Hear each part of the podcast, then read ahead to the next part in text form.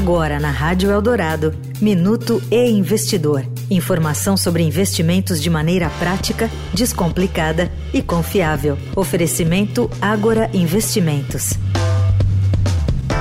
Cerca de 190 bancos norte-americanos podem correr o mesmo risco de falência que o Silicon Valley Bank, segundo conclusão de um estudo realizado pelas faculdades de Columbia, Stanford, Kellogg School e Chicago Booth.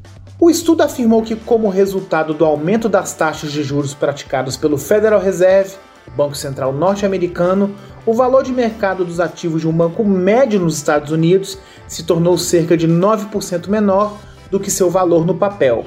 O sistema bancário dos Estados Unidos acumulou mais de 2 trilhões de dólares em perdas não realizadas somente no ano passado.